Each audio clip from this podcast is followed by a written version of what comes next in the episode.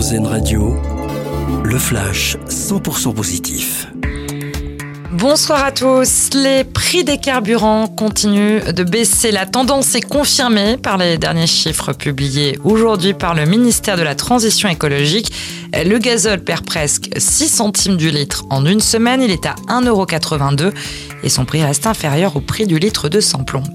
Et à ce propos, les automobilistes auront un peu plus de temps pour réclamer l'indemnité carburant de 100 euros. Le ministre de l'économie, Bruno Le Maire, a annoncé ce matin que le dispositif allait être prolongé jusqu'à fin mars au lieu de fin février. Plus de la moitié des Français éligibles n'ont toujours pas fait la demande, soit 5 millions de personnes. Ils veulent simuler les conditions de la vie sur Mars. Quatre étudiants toulousains se prêtent depuis hier à un confinement volontaire. Pendant quatre semaines, ils resteront enfermés dans un cylindre de 8 à 10 mètres de diamètre, construit sur deux étages. Ils vivront dans des conditions identiques à celles d'un équipage qui se rend sur Mars et mèneront des expériences scientifiques tout au long de leur mission.